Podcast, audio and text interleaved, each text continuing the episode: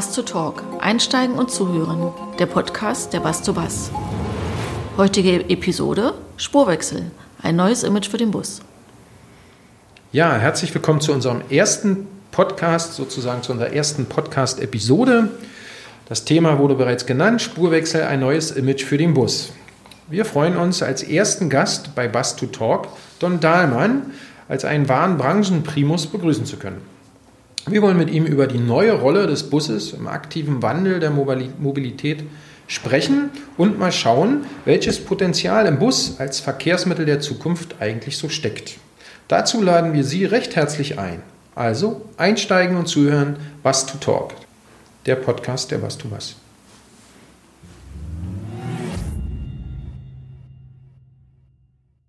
Hallo und herzlich willkommen, Don Dahlmann. Hallo. Don, Don brennt für das Thema Mobilität. Äh, man kann sagen, du bist einer der Experten auch äh, zu diesem Thema. Wenn es um Mobilität der Zukunft geht, dann bist du vor Ort. Äh, Mr. Future of Mobility könnten wir auch zu dir sagen. Oh, das ist aber nett. äh, Don, du bist Journalist äh, und bist auf der ganzen Welt unterwegs, um zu gucken, wo sind die Trends, was passiert beim Thema Mobilität ob autonomes Fahren, äh, Machine Learning, Smart Cities, du berichtest über all diese Themen. Du warst jetzt auch gerade auf der CES, eigentlich äh, eine Consumer Electronics Show. Äh, wie passt das mit Mobilität zusammen und mit welchen Eindrücken kommst du zurück von der Veranstaltung? Die Autobranche hat quasi die CES übernommen in den letzten Jahren. Klar, es ist immer noch Consumer Electronic, also es gibt die üblichen Fernseher und ähm, Smartphones und alles, was man, äh, alles, was so dazugehört. Aber tatsächlich ist der ähm, Bereich, in dem sich die Automobilwirtschaft breit gemacht hat, immer größer geworden. Ähm, das hängt so ein bisschen äh, damit zusammen, dass eben diese beiden Welten, also diese analoge Autowelt, die wir bisher hatten, und die sehr technisierte, sehr digitale Entertainment-Welt immer enger zusammenwachsen. Ähm, wenn man sich anguckt, wie sich zum Beispiel, wenn man ein eigenes Auto hat, wie sich die Infotainment-Systeme in den letzten zwei, drei Jahren entwickelt haben, also welche Fortschritte da gemacht wurden. Ähm, wenn, da gibt es einige, wenn Sie ja, sich ein Auto von 2015 nehmen, dann sieht das noch aus, das Entertainment-System wie ein Nokia-Handy von 1998, mehr oder weniger. Und die neuen sehen dann schon ein bisschen mehr nach Smartphone aus und können auch diese Funktionalitäten. Und dieser Trend wird sich auch fortsetzen, denn es ist ja auch kaum einzusehen, warum ich für 50.000 Euro ein Auto kaufe, das im Grunde genommen weniger kann als mein Smartphone, was ich zu Hause mhm. habe. Also auch keine, kaum Sparsteuerung hat und so weiter. Und dementsprechend wächst das immer mehr zusammen und dementsprechend nimmt die Automobilwirtschaft auch immer mehr Raum ein auf der CES. Und das fängt eben an bei diesen Entertainment-Geschichten, aber das geht dann auch bis zum autonom Fahren. Ähm, verschiedene Anbieter hatten in Las Vegas, haben sie im letzten Jahr schon, im Jahr auch davor, eigene autonome Fahrzeuge. Und zu diesem Jahr oder in diesem Jahr auch zum ersten Mal war ein Anbieter dabei, der tatsächlich auf den Sicherheitsfahrer verzichtet hat. Also da saß keiner mehr auf dem Fahrersitz, der dann irgendwie so das zwei Zentimeter vom Lenkrad die Hände entfernt hat, sondern der saß dann auf dem Beifahrersitz, aber konnte tatsächlich nicht mehr so richtig eingreifen. Hast du selber das getestet? Ich habe das dieses Jahr leider zeitlich nicht geschafft, aber die, ähm, ich kenne die autonomen Systeme, die bei Waymo und bei anderen sind ähm, und hab, bin auch schon mitgefahren. Ähm, das funktioniert auch schon mal alles ganz gut. Ähm, aber wie gesagt, es ist immer eine Sache, die fahren nur so bestimmte Strecken und das ist natürlich alles vorher so ein bisschen einprogrammiert. Ist was anderes, als wenn ich jetzt so ein Auto einfach in den Berliner Stadtverkehr reinschmeiße, dann ja. sieht es vielleicht nochmal ein bisschen anders aus. Aber spannend war es auf jeden Fall und ich habe wieder viel mitgenommen. Ja, jetzt warst du also in Amerika und äh, für uns, gerade auch für unsere Veranstaltung, interessiert uns natürlich, ähm, welche Rolle der Bus dort eigentlich spielt. Wir haben in den ein oder anderen Artikeln auch schon mal mitbekommen, der Stand ist dort sehr schwer, gerade was so äh, Buslanes oder, oder Busspuren da eigentlich angeht. Ja, was ist dein Eindruck dort? Welche Rolle spielt der Bus dort? Das kommt ein bisschen drauf an in den USA, in welchem, welcher Stadt man ist. Oder, oder man kann es andersrum sagen. Ähm, der öffentliche Nahverkehr in den USA ist eher schwierig. Mhm. Ähm, in bestimmten Städten geht So Seattle, San Francisco geht es eigentlich. Äh, New York natürlich, da ist er ein bisschen runtergewirtschaftet, aber da habe ich eine relativ gute Möglichkeit, mich auch ohne Auto zu bewegen. Sobald ich in kleinere Städte gehe, ähm, keine Chance. Ja. Also da gibt es zwar dann Busse, die dann ab und zu mal fahren, aber das ist weit weg von dem, was wir hier in Europa kennen. Ja. Ähm, da ist dann, das ist dann eher so wie hier irgendwie in der Eifel auf dem Land. Da kommt dann alle, alle halbe Stunde mal ein Bus, ein altertümlicher und fährt dann durch. Aber die überlegen natürlich auch, und es wird viel Geld investiert in den öffentlichen Nahverkehr, weil auch die haben natürlich die Probleme mit dem Verkehr. Mhm. Und sie haben auch erkannt, es hilft nicht, immer mehr Spuren auf den Autobahnen zu bauen ja. oder die, die Autobahn zu verbreitern, sondern ähm, es hilft vielleicht doch mehr, schnell Verbindungen zu bauen, äh, mit denen ich dann von A nach B komme. San Francisco hat das ja in den letzten Jahren auch schon gemacht. Ja. Andere Städte, ich glaube Denver ist so eine Stadt, die das im Moment auch überlegt, aber das sind natürlich wahnsinnig hohe Investitionen. Die haben halt einfach 90 Jahre lang aufs Auto gesetzt genau. und stellen jetzt fest, hm, jetzt geht uns der Platz aus und wir müssen, müssen was ändern. Und in Las Vegas ist zum Beispiel so, da fährt auf der Messe, ähm, also die, die, Messe streut sich ja quasi, sind nicht nur in einem Messegelände, sondern geht auch über die ganzen Hotels, ja. die dann auf dem Strip sind. Und äh, da, die sind verbunden mit Bussen. Und das ist tatsächlich schneller als wenn ich jetzt mit einem Auto unterwegs bin äh, oder mit einem, was ich, Taxi oder sonstige Geschichten. Das mit dem Bus funktioniert da tatsächlich relativ gut und den nutzen dann dementsprechend auch viele. Das ist schön. Also auch der Amerikaner erkennt langsam das Potenzial des Busses. ja. ja jetzt, hast du, jetzt hast du gesagt, äh, die Infrastruktur wird ausgebaut für, für Busnetze und für den ÖPNV. Bei all diesen Konzepten, auch wenn man an die großen Städte denkt, äh, wie sieht es mit dem Thema Nachhaltigkeit aus, alternative Antriebe? Ist das ein Aspekt, der dort eine große Rolle spielt beim Ausbau dieser Infrastrukturen? Also die Amerikaner setzen teilweise schon auf Elektrobusse. Sie, also ich weiß, Los Angeles hat angefangen, ähm, von dem chinesischen Anbieter Elektrobusse einzusetzen, auch ein paar andere Städte. Das macht natürlich aus deren Sicht dann auch Sinn, wenn sie den oder das Angebot des ÖPNV ausbauen, dann direkt auf einen, auf einen Elektroantrieb zu sehen. Machen aber nicht alle. Mhm. Also viele setzen auch auf einen klassischen, klassischen Antrieb für Diesel. Ähm, das wird sich auch so nicht ändern. Auch wie gesagt, weil die Amerikaner einfach immer noch so ein leichtes Problem haben mit dem ÖPNV. Das, äh, das da kann man nicht vergessen, ich meine, die, die, die Distanzen, die die Amerikaner täglich fahren, also von den klassischen Vororten in die Stadt, sind natürlich auch größer, größer ja. als das hier der Fall ist. Mhm. Also dementsprechend würde eine, eine, Busfahrt dann eben dementsprechend länger dauern, weil er dann dauernd halten muss. Ich habe da noch mal kurz noch eine Frage ähm, für uns. Äh, vielleicht in Deutschland interessiert ja auch, äh, wir haben ja Flixbus als Fernbusanbieter. Fernbus boomt ja bei uns oder in Deutschland. Äh, Jetzt hat man auch gehört, Flixbus möchte gerne in die USA gehen, ähm, testet dort, glaube ich, auch ähm, mhm. alternative Antriebe auf den Linien. Ähm, war da schon was sichtbar aus deiner Sicht oder war das jetzt zu weit weg von Las Vegas? Das war ein bisschen weit weg von Las Vegas. Es gibt ja in den USA die klassischen Greyhound-Linien, ja, also ja. die gibt es ja schon seit Ewigkeiten genau. und die gibt es auch weiterhin, also ja. die fahren auch noch. Aber das ist auch ein Markt, ähnlich wie der Zugmarkt, der in den USA eigentlich kaum existent mhm. ist. Also selbst in, in Verbindung, wo es Sinn machen würde, also da gibt es ja keine Schnellzugverbindung. Mhm. Also die überlegen ja jetzt seit Ewigkeiten oder, haben, oder wollen jetzt auch anfangen zu bauen zwischen Los Angeles und, und San Francisco eine Schnellzugverbindung. Ja. Sinn machen würde es zum Beispiel auch zwischen New York und Washington, da an Philadelphia vorbei, also diesen ganzen Städten. Mhm. Aber das, das kriegen die, das, das sind dann wieder so Investitionen, dann, ach nee, dann, also weiß ich, die Amerikaner haben da keinen kein enges Verhältnis zu diesen, zu diesen Angeboten. Das sind natürlich auch ganz andere Dimensionen als die, die wir hier aus Europa kennen, ne? rein regional. Naja, auf der anderen Seite, klar, ich meine, die, also da muss man natürlich auch ein bisschen mehr Leute transportieren, die jetzt zwischen, ähm, zwischen New York und, und, mhm. äh, und Washington hin und her fliegen.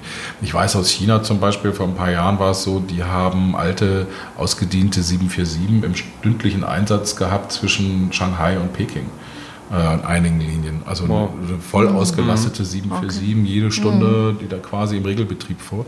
Aber die haben ja jetzt diesen, diese tolle Schnellzugverbindung gebaut zwischen Peking und äh, Shanghai, wo man, das sind ja 1500 Kilometer, ist ja nicht so kurz die Strecke. Ja. Und das fährt sich halt in sechs Stunden oder sowas. Mhm. Oder noch unter, unter sechs Stunden sogar. Also das geht relativ flott voran. Auf der anderen Seite in China sieht man ja auch, die fangen ja an, ihre gesamten Buslinien auf Elektro umzustellen. Das sind ja einige Städte, die es schon zu 100 Prozent geschafft haben. Ziel ist ja auch, dass man den gesamten ÖPNV nachhaltig aufsetzt.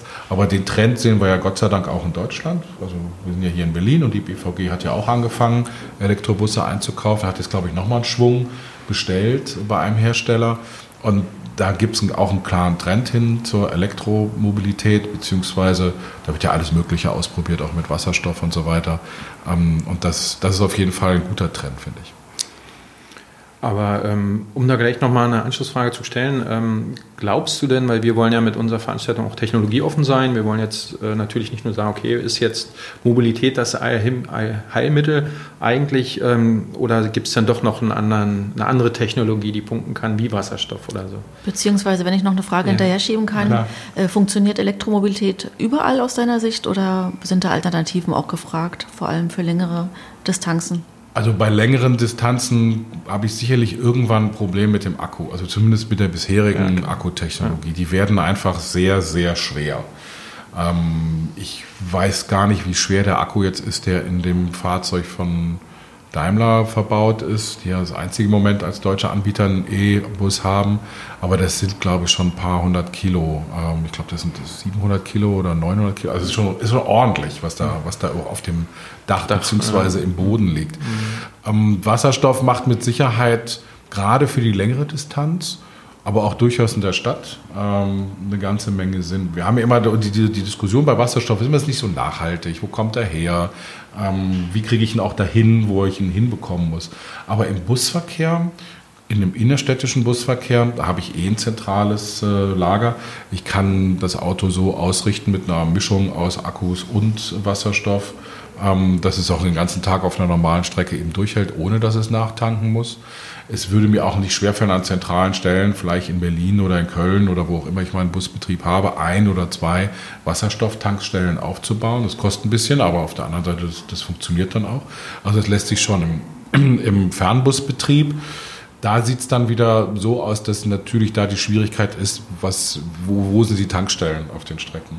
Aber da gibt es auch ein Konsortium mhm. Ähm, in Deutschland, sind alle so die großen Hersteller von Wasserstoff und ja. so weiter mit dran beteiligt.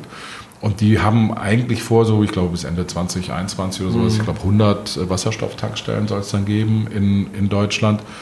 Und die sollen an zentralen Stellen, Achsen äh, eben an den genau. Autobahnen entstehen. Und da macht es natürlich auch Sinn, weil dann kann ich dann mit meinem Bus kurz halten, ja. tanke in 10 Minuten und dann, äh, dann geht es weiter.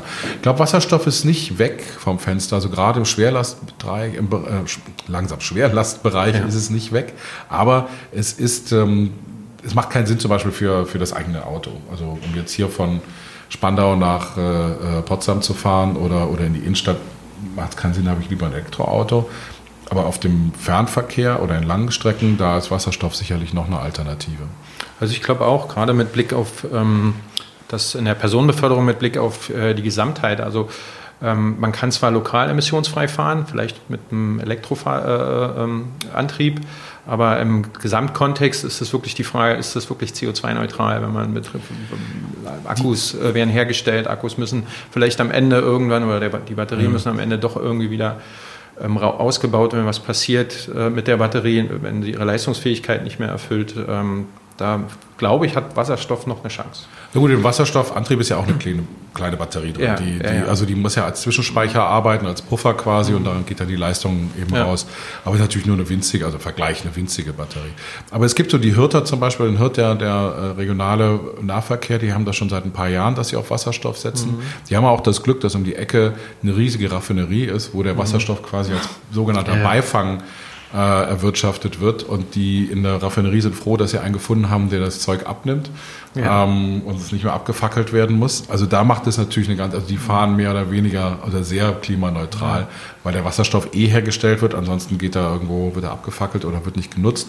So geht er jetzt in die Busse rein und die sind ganz happy damit, haben auch, glaube ich, nachbestellt gerade nochmal ähm, ein paar Busse. Und da macht das auch tatsächlich relativ viel Sinn. Was die also Recycling von Akkus angeht, das ist noch ein Problem. Mhm. Aber weniger aus technologischer Sicht, weil möglich ist es, aber es ist eine Kostenfrage. Im Moment ist es günstiger, neue Akkus herzustellen, als die äh, Geschichten wie Lithium, Kupfer, Kobalt, alles was drin ist, ähm, somit quasi daraus zu ähm, extrahieren im Recyclingprozess. Aber das wird sich irgendwann ändern. Und bei den Akkus ist auch so, die sind ja im Grunde genommen sind das so, wie soll man sagen, so, so Zeigefinger lange, dicke Batteriezellen, die in den Akkus drin stecken, die kann man bündeln, wie man möchte. Das mhm. heißt, wenn der Akku eben nicht mehr So richtig ist, kann ich die schlechten Zellen zum Beispiel schon mal rausnehmen, kann mhm. neue reinmachen. Ich kann sie auch neu bündeln. Ich kann aus einem großen äh, Akku, der, den ich bisher für den Omnibus hatte, kann ich einen kleinen Akku machen, den ich zum Beispiel als Heimspeichergerät einsetze. Ähm, oder ich kann sie auch in größeren Einheiten bündeln und nutze sie dann für die Stromversorgung auch äh, an bestimmten Schnittstellen als Zwischenspeicher. Wir haben immer noch das Problem, dass wir regenerative Energien nicht speichern können, sondern dass wir diese Überbelastung ja. im Netz haben. Und wenn ich halt große Zwischenspeicher aufstelle, dann wird das dazwischen gespeichert und wird dann eben abgerufen, wenn ich es brauche. Also das ist eine Technologie, die jetzt in den nächsten zehn Jahren kommen. Und wir wissen ja, dass die äh, kommunalen und öffentlichen Nahverkehrsbetriebe langsam sind in ihrem Wandel, auch was Technologie angeht, auch aus Kostengründen nachvollziehbar. Und denke, da wird sich in den nächsten zehn Jahren viel tun. Dementsprechend, irgendwann ist dieser Punkt überschritten, dann kaufen alle. Ja, da würde ich gleich mal anknüpfen, weil der äh, Bundesverkehrsminister Andreas Scheuer, der war ja bei uns auf der Bus to Bus 2019, der hat dort in einem Interview gesagt, äh, Bus ist moderner denn je und ein Megapfeiler der Daseins- oder in der Daseinsvorsorge. Ähm, siehst du den Trend auch so? Ja, der ÖPNV wird immer wichtiger. Also es ist ja nicht nur Bus, es ist auch Straßenbahn und es ist äh, ähm, S-Bahn und sonstiges. Aber der Bus vor allen Dingen ist halt wahnsinnig flexibel. Ähm, so eine Straßenbahn oder so eine S-Bahn fahren immer auf Schienen, so am Bus kann ich herumrouten. Wenn hier mal irgendwas ist, wir kennen das hier in Berlin, da ist irgendwas an der Weiche kaputt oder so, dann steht der gesamte S-Bahn-Betrieb für ein paar Stunden. Ja. Tut sich nicht, was mache ich mit dem Bus? Naja, dann route ich den Bus da halt rum und dann, dann können die Leute noch genauso transportiert werden. Ich glaube, dass Busse generell ähm, sowohl in Städten, aber auch in ländlicheren Gebieten in Zukunft eine große Rolle spielen werden. Wir haben ja schon seit Ewigkeiten oder seit Ewigkeiten wurde experimentiert, schon glaube ich in den 70er Jahren mit sogenannten Rufbussen. Ähm, jetzt haben wir diese mehr oder weniger autonomen Rufbusse, an denen irgendwie rumgedacht wird. Und ich glaube, dass der Bus da noch eine sehr, sehr große Rolle spielt, auch weil es weil es ihn in unterschiedlichen Größen gibt. Also von einem ganz kleinen Bus, wo, weiß ich, nur zehn Leute reingehen, ähm, der autonom fährt, die fahren ja hier auch schon rum auf dem Charité-Gelände ja. oder Euref-Gelände, bis hin zu diesen großen Doppeldecker und sonstigen Bussen. Ja, dazu kommt einfach auch, dass ja der Bus natürlich auch die Flexibilität in Richtung Größe hat. Die vielen Gefäßgrößen, die es gibt, macht es natürlich auch möglich, äh, je nach Region da flexibel auch mit den Größen zu spielen. Und da ist natürlich der Bus ganz klar aus meiner Sicht auch im Vorteil gegenüber Schiene oder anderen Alternativen. Und der ist natürlich günstiger. Ne? Ich muss also keine eigene Abgesehen Infrastruktur davon, bauen. Genau. Der Bus kann die Infrastruktur nutzen, die ich eh schon habe. Äh, so ein Kilometer U-Bahn kostet mich, ich glaube, 100 oder 120 Millionen Euro. Ein Kilometer Straßenbahn war, glaube ich, dann ein Zehntel davon oder sowas mhm. in dem mhm. Drehraum. Also es kostet richtig viel Geld. Die Busse sind ja auch für die Betreiber natürlich ein bisschen einfacher. Die kaufen die ja selten, die werden auch geleast über eine bestimmte Zeit. Ich kann das dann wieder absetzen. Also da, da gibt es einfach viel flexiblere Möglichkeiten, das zu machen. Die Frage ist halt, wo wird es angesetzt? Ich habe gerade lustigerweise vor ein paar Wochen einen Podcast gemacht mit einem Kollegen zum Thema ländliche Mobilität. Mhm. Der sitzt in der Eifel, okay. aber wirklich ganz tief in der Eifel. ähm, da gibt es keine Busse mehr. Also da kommt irgendwie morgens mal einer, so ein Schulbus, ein klappriger Alter, der sammelt ein paar Kinder ein und der bringt die nachmittags wieder zurück. Ansonsten fährt da gar nichts. Die haben Mitfahrerbänke mittlerweile.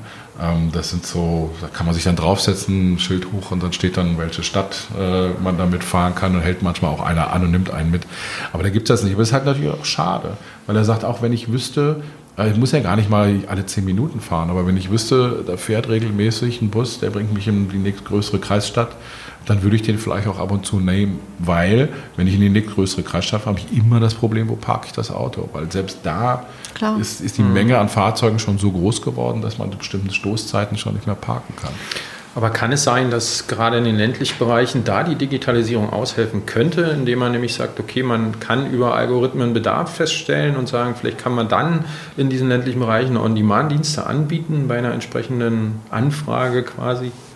Was meinst du? Also es gibt ja so diese, diese Ride-Sharing-Angebote. Mhm. Es gibt ja so ein Berliner Startup, Door-to-Door, ähm, mhm. kann man auch nennen, weil das nicht einzigen, die es machen in Deutschland. Aber die bieten halt so, die arbeiten auch so mit unterschiedlichen äh, Verkehrsbetrieben zusammen, auch vor allen Dingen auch im ländlichen Bereich. Und die setzen halt so kleine Vans ein, ähm, die dann eben rumfahren, so an, ähnlich wie jetzt der Moja oder sonstige Sachen, ja. die es so in, Welt, äh, in, Deutschland gibt. Und das ist ganz spannend. Und ich glaube, das ist ein Modell, ähm, auf das man zu Stoßzeiten in bestimmten ländlichen Gebieten setzen kann. Also sei es jetzt Leute zur Arbeit abends wieder zurück zum Einkaufen, tagsüber so ein bisschen in der Frequenz, dass ich den auch flexibel rufen kann. Da muss ich vielleicht nochmal einmal ums Eck fahren und dann wird noch jemand mitgenommen, aber dann bin ich dann bei meinem Supermarkt. Da gibt es dann zum Beispiel dann am Supermarkt auch einen eigenen Parkplatz, direkt am Eingang, wo ich dann ein- und aussteigen kann.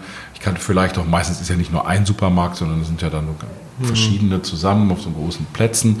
Da kann ich vielleicht meine Sachen abstellen, muss ich gar nicht mit mir rumschleppen und ähm, am Ende wird das alles schon eingeladen. Der Fahrer hilft mir auch dabei. Also das sind alles so, so Modelle, die, die ich mir sehr gut vorstellen kann, an denen auch rumprobiert wird. Und wo man eben sieht, dass das, wenn man flexibel ist oder wenn man als Anbieter auch flexibel genug ist und sagt, am Wochenende muss ich einen größeren, längeren Bus vielleicht einsetzen, weil mehr Leute damit fahren. In der Woche reicht mir so ein kleiner Van.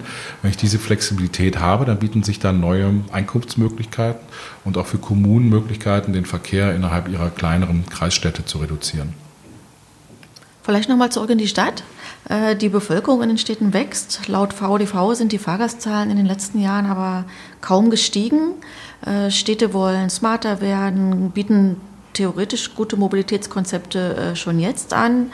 Äh, eine Studie von Roland äh, Berger hat auch aufgezeigt, dass sich viele Unternehmen, Quatsch, viele Städte in Europa mit dem Thema Smart Cities beschäftigen.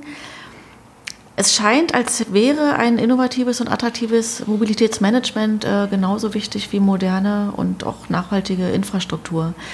wie siehst du das? Was wie ist da der Stand der Dinge im Moment? Also sprich einfaches Ticketing, äh, eine App für alle. Äh, wie sind da die Trends? Das beliebte E-Ticket-Thema, das wir in Deutschland seit 2001 oder so, glaube ich, bearbeiten, das hat die Deutsche Bahn jetzt im Grunde genommen einfach gelöst. Und zwar, mit, das wusste ich auch nicht ähm, bis ins letzte Jahr, aber man kann tatsächlich über den Navigator, also diese App Navigator von, von der Bahn, kann man ähm, regionale Tickets kaufen. Also ich, wenn ich in Frankfurt bin, kann ich auch sagen, ich bin hier, ich möchte gerne dahin, kann ich dann für den, was ist das, RMV oder sowas, kann ich dann ähm, über die App dann auch ein Ticket kaufen. Die haben gerade angekündigt, dass sie das jetzt, glaube ich, für fast alle Verkehrsverbünde machen. Also das heißt, ich muss gar nicht mehr mir die App von einem Anbieter runterladen, mich da wieder anmelden mit dem ganzen Krempel, das dauert ja immer. Man kann das über, also die haben das so ein bisschen das E-Ticket-Thema übernommen.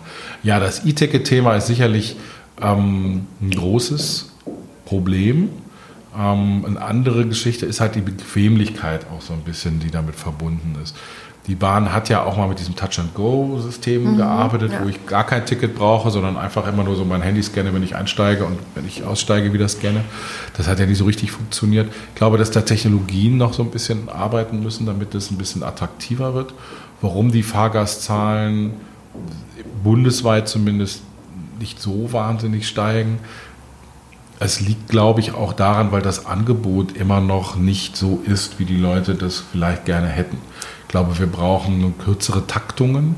Ist der Mensch vielleicht auch immer noch zu viel, also nicht negativ, Individualist und. Nee, das Autofahren ist zu billig. Autofahren ist zu billig. Das Autofahren ist einfach zu billig. Also ich habe das neulich auch mit einem Kollegen ausgerechnet. Wir haben gesagt, was kostet der Liter Sprit mit 1,40 oder irgendwie sowas? Das ist 80 mhm. Prozent davon sind Steuern. Du meinst, es muss mehr wehtun?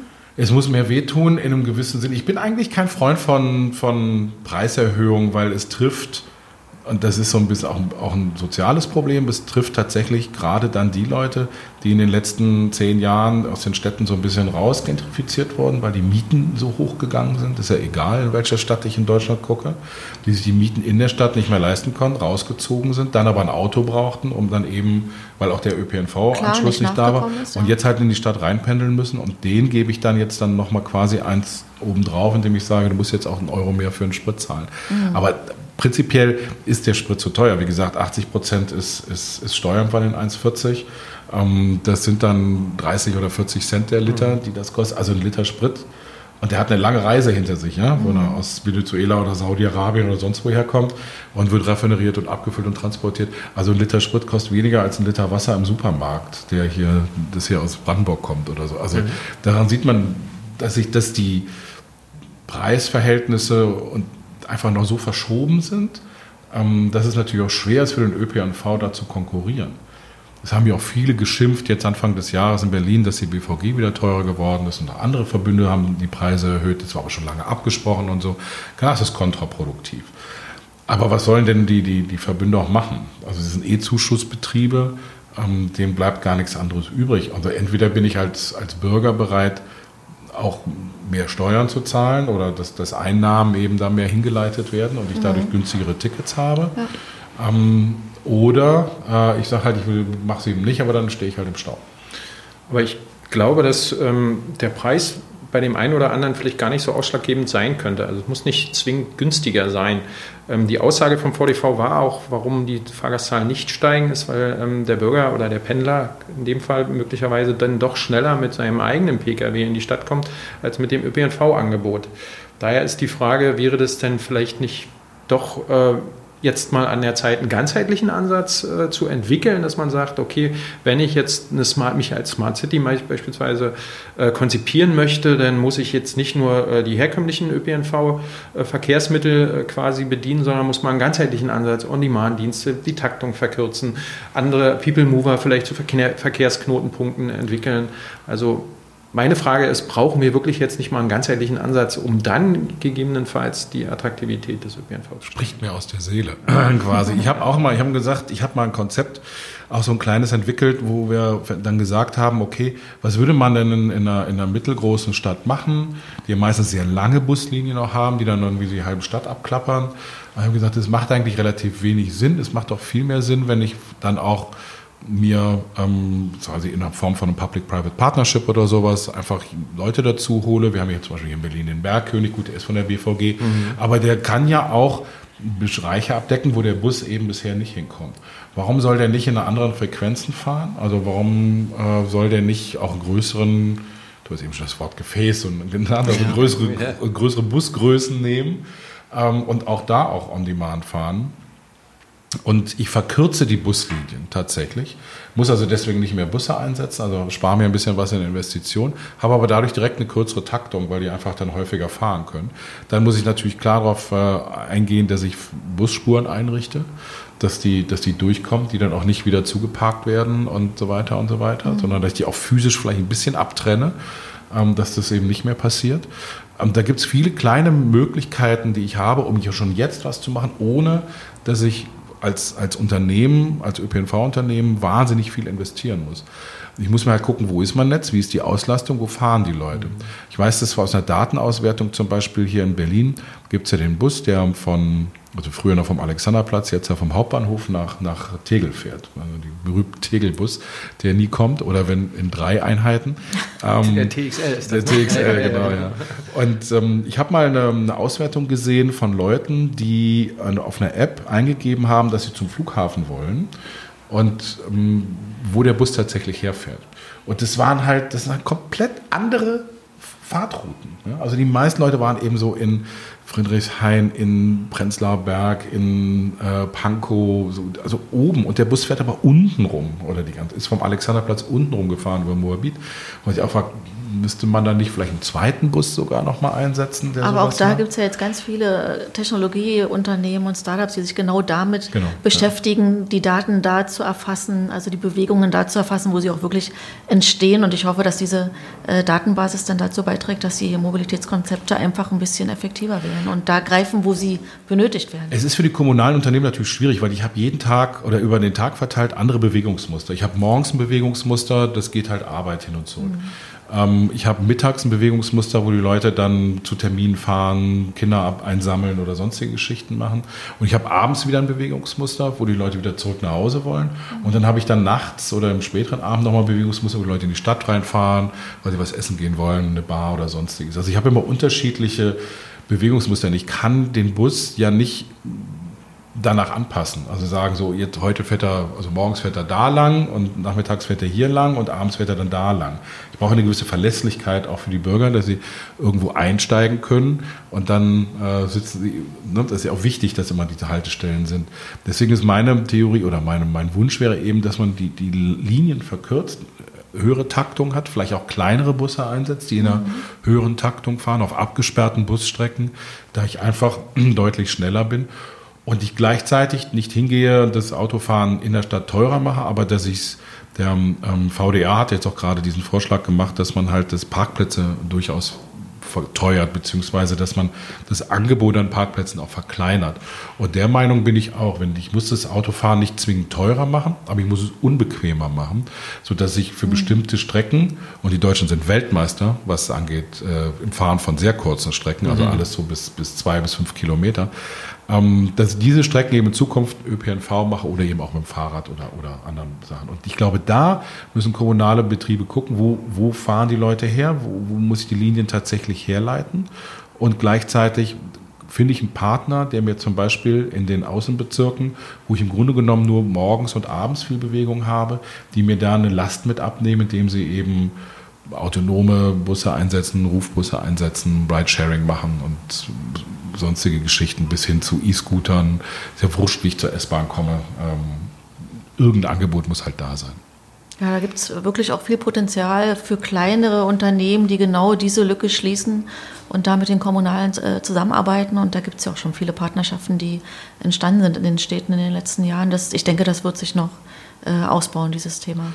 Ja, und das ist ja für die, für die Unternehmen gerade im Bereich des äh, Private-Public Partnerships dann einfach, weil ich habe ja dann auch Preise, die festgelegt sind. Also da kann ja dann nicht immer die große Gef oder die große Angst, ja, viele sagen, kommt dann so ein amerikanisches Unternehmen, die machen das dann erstmal ein Jahr ganz günstig und dann nach zwei Jahren kostet plötzlich das Dreifache oder wenn ich morgens zur Arbeit will, weil viel los ist, kostet plötzlich das Doppelte oder so. Aber das kann man ja in diesen Verträgen festlegen. Dafür gibt es ja auch die ganzen Rahmenverträge im öffentlichen Nahverkehr, die man nicht so einfach ähm, umkippen kann dementsprechend denke ich mal, hat man da gerade in Deutschland eine gute Grundlage, sich ein Unternehmen zu suchen, was einerseits die technologischen Möglichkeiten hat, andererseits aber auch sieht, okay, ich verdiene ja, die Marge ist vielleicht ein bisschen kleiner, als wenn ich es jetzt selber machen würde, aber ich habe einen guten Verdienst über fünf Jahre, wenn ich diesen Vertrag abschließe. Und also das gut, machen wir jetzt. gut kalkulierbare. Gut kalkulierbar eben. Ne? Ja. Ja, da auch nochmal Stichwort äh, Marge oder Preis. Ähm, wir haben gesehen jetzt beispielsweise auch das in Wien, wenn man mal äh, ein bisschen über die Grenzen Deutschlands schaut, ähm, da wurde ein 365-Euro-Ticket eingeführt und wohl sehr erfolgreich. Ne? Jetzt gab es in Deutschland ebenfalls ein Pilotprojekt, glaube ich, in Bonn, was jetzt gescheitert oder als gescheitert bezeichnet wurde. Ähm, ja, warum eigentlich? Also der Ansatz, den ÖPNV auch attraktiver und ganzheitlicher zu machen, kann ja auch letztendlich denn doch über so ein 365-Euro-Ticket funktionieren. Ich, komme aus Bonn, ähm, oh. gebürtig, meine Heimatstadt und der ÖPNV, das ist ein, ein, eine tragische Geschichte. Schon immer Oder gewesen. Ich habe einen ganz wunden Punkt angesprochen. Eine ganz ja. tragische Geschichte. Es gab in Bonn mal, ähm, die haben ja irgendwann mal eine U-Bahn gebaut in den 70ern, warum auch immer, kein, also die drei Stationen oder vier Stationen unterirdisch gelaufen ist. Warum auch immer. Es gab in Bonn mal eine Straßenbahn, die fuhr vom äußersten Süden der Stadt, also wirklich ganz im Süden, äußerster Vorort bis äh, in den Norden. Einmal durch. Über Jahrzehnte. Haben sie dann irgendwann haben sie diese U-Bahn gebaut, daraufhin haben sie dann die Straßenbahn abgerissen. Ähm, fährt nicht mehr. Also so ein klassisches Beispiel, wie kann man es falsch machen? So zum Beispiel. Und die Bonner haben das 365-Euro-Ticket jetzt auslaufen lassen, weil die Förderung ausgelaufen ist. Und die haben gesagt, machen wir, machen wir nicht mehr. Und ähm, ich habe auch mit vielen Bekannten noch aus Bonn gesprochen, die auch gesagt haben, so, ja, hm, das ist eben wieder das Problem. Ich würde das vielleicht kaufen, aber ich fahre ja nicht jeden Tag mit der Bahn. Also müsste ich das ausrechnen, wie viel kostet mich das eigentlich im Jahr? Ähm, wie oft fahre ich und lohnt sich das tatsächlich? Das Problem da ist dann wiederum, dass das Angebot im ÖPNV dann wieder so teilweise so schlecht ist, dass halt die Leute sagen, ach nee, dann muss ich sowieso mit dem Auto hin. Oder das geht schneller mit dem Auto, weil wenn ich mit der Bahn fahre. Ich habe selber ausprobiert, ich habe ja kein Auto, wenn ich nochmal bei meinen Eltern bin und ich habe ab und zu Vorträge in, in Bonn, manchmal auch ein bisschen außerhalb. Da habe ich mir mal angeguckt, okay, ich habe da morgens um neun, muss ich beim Fraunhofer Institut, gut, die sind ein bisschen außerhalb, aber da muss ich irgendwie hin. Und habe ich gedacht, das mache ich doch mal mit dem ÖPNV. Das wäre eine längere Tortur gewesen. Ich hätte also, meine Eltern wohnen jetzt auch nicht genau in der Innenstadt. Also ich hätte in den Bus einsteigen müssen, der hätte mich dann zur Bahn gebracht, da hätte ich dann in eine andere, da wäre ich dann ein Stück gefahren, dann bin ich in eine andere Bahn, dann wäre ich dann in den Bus eingestiegen, bin ich nochmal umgestiegen und dann wäre ich nach knapp zwei Stunden da gewesen. Mein Vater hat sich dann erbarmt und mich hingefahren, das war 40 Minuten oder 35 Minuten Fahrt. Und das heißt, die Planung, wie Menschen von A nach B kommen, in den, in, gerade in kleineren Städten, also Städten von der Größe von Bonn mit 250, 280.000 Einwohnern, die müssen alle nochmal neu gesetzt werden. Und dann muss man eben auch überlegen, weil ich eben auch jetzt nicht plötzlich neue Straßenbahnen bauen kann oder neue U-Bahn-Linien, das dauert ja immer, wie kann ich Busse vernünftig einsetzen? Und auf welcher Linie kann ich sie vernünftig einsetzen? In welcher Frequenz? Das lässt sich alles regeln. Und nochmal, wenn ich Bus in einer kurzen Taktung einsetze und ihnen eine eigene Spur gebe, also wirklich ganz bewusst eine abgetrennte Spur, wo kein Paketzulieferer das zuparkt und niemand irgendwie, ich gehe mal schnell rein, was einkaufen und so, sondern die wirklich abgetrennt sind, dann macht es auch Sinn. Dann merken die Leute auch, dass sie mit dem Bus bequemer unterwegs sind als mit dem eigenen Auto. Aber da sind wir wieder an dem Punkt, weil du Stichwort Planung angesagt hast, ist richtig. Man kann, glaube ich, nicht einfach ein 365-Euro-Ticket, ohne vorher sich mal mit der Situation, mit der Ist-Situation zu beschäftigen, äh, einführen. Ne? Man muss gucken, wie du schon zu Recht gesagt hast, man muss die Wege vielleicht zu den Haltestellen verkürzen. Ich glaube, das ist in Wien passiert. Man muss die Taktung erhöhen. Ähm, die, äh, bei der Gefäßgröße weiß ich nicht. Ähm, es ist ja immer ein Argument äh, der Fahrgäste, der Bus ist überfüllt. Ne? Wenn man jetzt natürlich sagt, man erhöht die Taktung, verkleinert aber ähm, das, das, Gefäß, weiß ich nicht, ob man dann trotzdem überfüllte Busse hat. Ne? Vielleicht sollte man die ein oder anderen Stelle doch die Größe beibehalten, um das Platzangebot mhm. einfach äh, zu, zu erweitern oder zu erhöhen, weil ich glaube, das ist auch ein Thema, dass ähm, die halt einfach überfüllt sind. Ne? Ja, ich brauche sicherlich, aber das, das also ich habe, die Franzosen haben schon ewig, schon vor Jahren hatten die mal so eine App, wo ich sehen konnte, wie voll ist die S-Bahn, ähm, ja, gut. die jetzt nächste kommt. Ist die jetzt rot? Oder ja. Weiß nicht, ob das immer so vorteilhaft ist. Finde ich toll, ja, ich auch. Ich habe, wenn ich jetzt nicht gerade einen Termin, ich bin meistens auch mit meinen Terminen, habe ich immer so eine halbe Stunde Puffer und dann ja. ist mir da auch wurscht, wenn ich dann eine durchfahren lasse und denke, ja, nehme ich halt die nächste. Und das ist ja häufig, ne, dass dann mhm. eine kommt und dann zwei Minuten später kommt die nächste und da ist kein Mensch drin. Ähm, wenn man Google Maps benutzt, zeigt es auch an, Auslastung wahrscheinlich hoch oder niedrig oder sowas.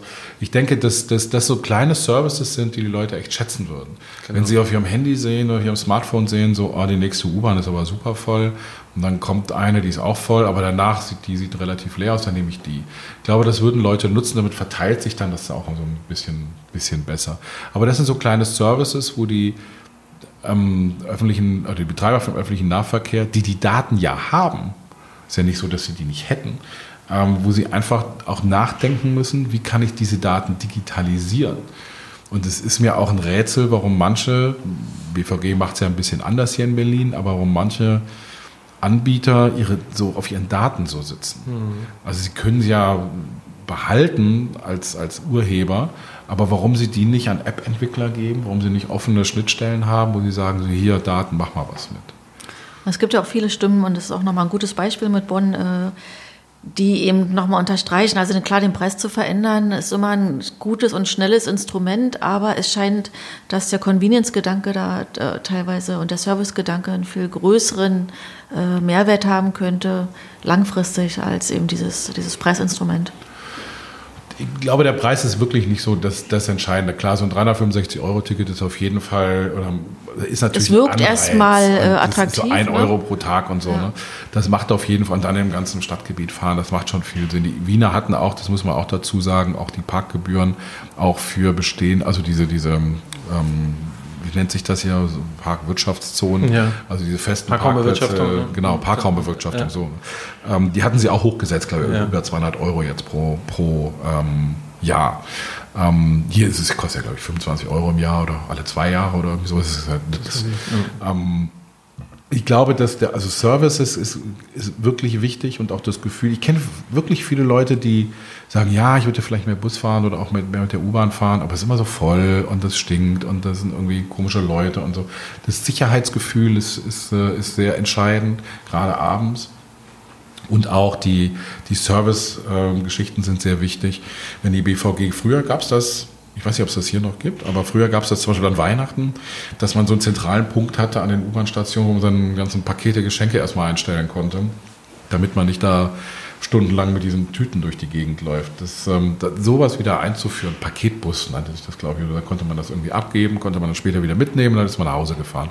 Solche kleinen Services, die im Grunde genommen nicht viel kosten, aber die halt sehr viel, den Menschen sehr viel Arbeit abnehmen und das Nachdenken auch abnehmen. Ich glaube, das ist, das ist sehr, sehr wichtig.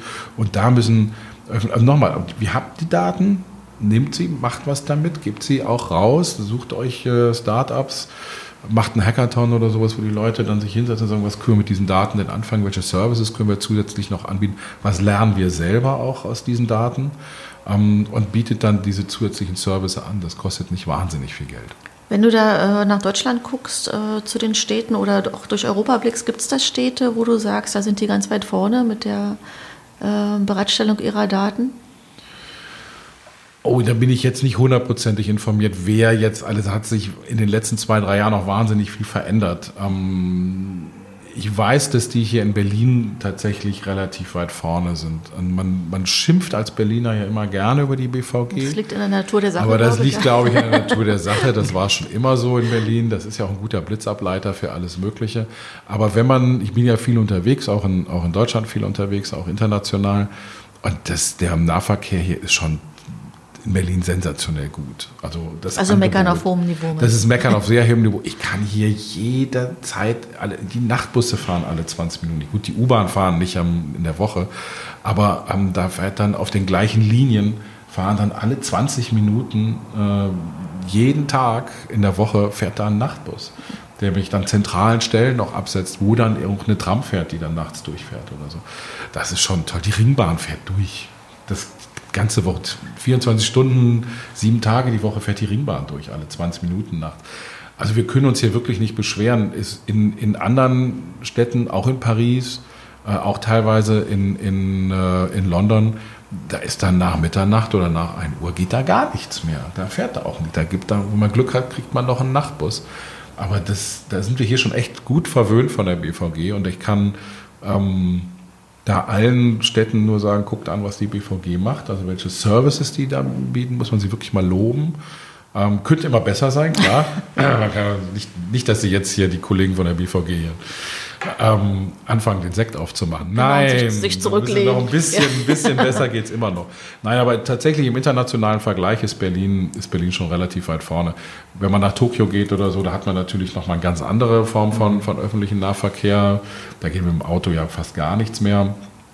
Um, aber das ist noch was anderes. Interessant ist die Entwicklung in China, weil da werden die Städte, die jetzt ja neu gebaut werden, ja schon so konzipiert, dass sie mehr auf den öffentlichen Nahverkehr ausgerichtet sind. Ja, Stichwort ganzheitlicher Ansatz. Genau, genau. ganzheitlicher Ansatz, also mhm. holistisch, wie man so modern sagt. Ja. Aber ähm, diese Ansätze, da muss man sich eben auch mal drüber, oder da kann man sich viel abschauen, glaube ich, wie man, wie man, wie man vernünftigen öffentlichen Nahverkehr für die Zukunft gestaltet aber auch nochmal mit dem Image, was ich so an der BVG eigentlich, also ihr habt jetzt, oder wir haben ja auch festgestellt, okay, der Berliner ist ja so jemand, der gerne meckert.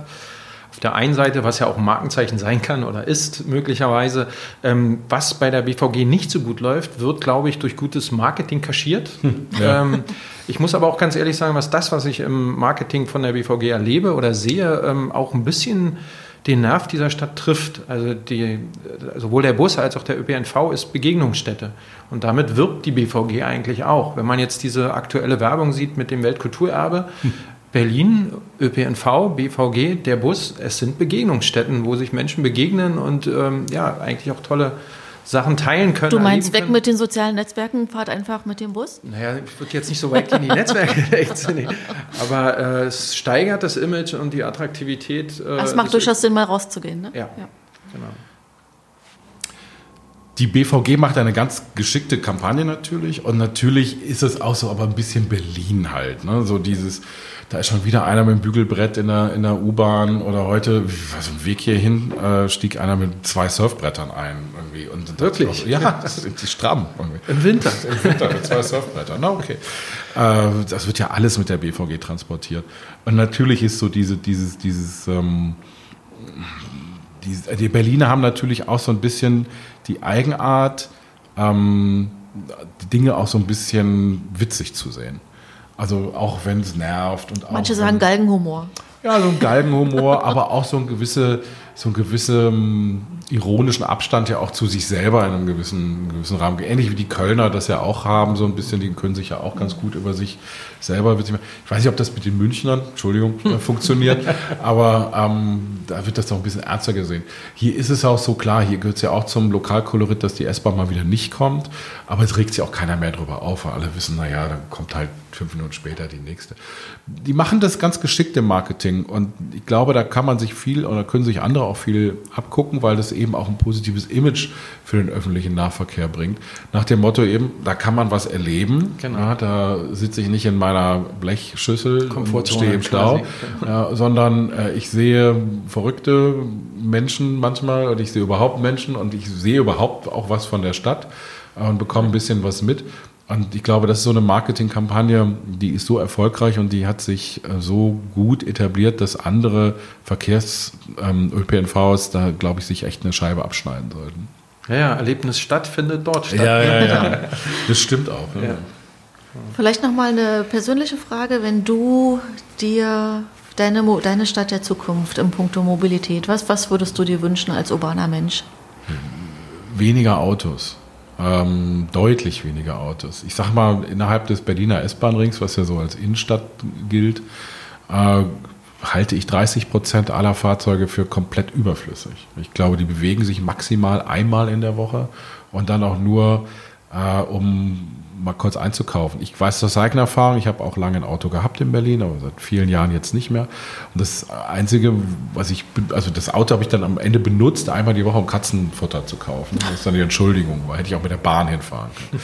Aber um das Auto überhaupt mal zu bewegen. Nee, weniger Autos ist, glaube ich, wichtig für, für alle Städte. Und so das Ziel, sich zu setzen, den Verkehr, ich rede nicht davon, dass alle Autos aus der Stadt müssen ganz bestimmt nicht. Aber den Verkehr, den Autoverkehr um 30 Prozent zu reduzieren und mit diesem weniger Verkehr dann die Flächen, die dann auch freier werden, zu nutzen, zum Beispiel für eigene Busspuren, dass äh, Straßenbahnen auch eigene Spuren haben. Sichere Fahrradwege. Sichere Fahrradwege, dass man halt so ein bisschen weggeht von, wir konzentrieren uns nur aufs Auto, sondern wir verteilen das gleichmäßig auf alle Verkehrsteilnehmer und das Auto hat auch in Berlin immer noch oder nimmt immer noch einen riesigen Raum ein. Ich glaube, 30 Prozent aller Fläche mhm. in Berlin ist, glaube ich, für den Autoverkehr reserviert. Das ist eine riesige Fläche. Ähm, das kann durchaus ein bisschen weniger werden.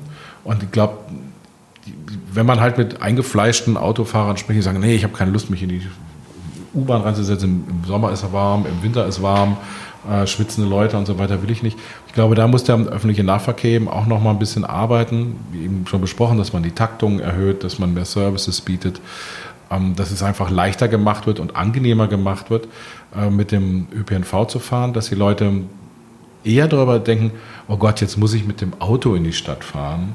Will ich eigentlich gar nicht, aber es geht jetzt nicht anders aus diesen oder jenen Gründen. Ich würde ja viel lieber die Bahn nehmen, anstatt umgekehrt. Und oder das, den Bus. Das Wunsch den Bus oder die Bahn, genau. das spielt ja keine Rolle. Also halt einfach irgendwie ein Verkehrsmittel, was eben nicht das Auto ist. Und das muss ich, ich glaube, da müssen wir hinkommen, das würde mich freuen. Das ist auch ein guter Schlusssatz. Oh Gott, ich muss das Auto nehmen. ja, genau. Ja, mit Blick auf, der, auf die Zeit, äh, ja, stellen wir fest, sie rast, sie rast. Und äh, wir müssen jetzt auch zum Ende kommen äh, mit unserem ersten Bass to Bass Podcast. Äh, ja, Don, dir ein herzliches Dankeschön, dass du da warst. Wir haben Danke wieder einen super Einblick bekommen äh, in den Mobilitätssektor. Ja, und ich denke, wir können dich vielleicht auch mal wirklich öfter begrüßen. Würden wir uns sehr darüber freuen. Das würde ich, da würde ich mich sehr darüber freuen. Vielen Dank für die Einladung.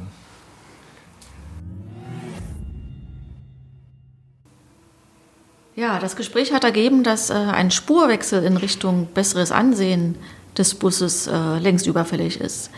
Der Bus ist ein ziemlich cooles und flexibles Beförderungsgerät. Das haben wir heute mit Don äh, diskutiert. Mhm. Mit dem Menschen nicht einfach nur von A nach B gelangen, sondern äh, der Bus kann prinzipiell in der Zukunft auch eine Vielzahl von Convenience- und Service-Dienstleistungen erfüllen.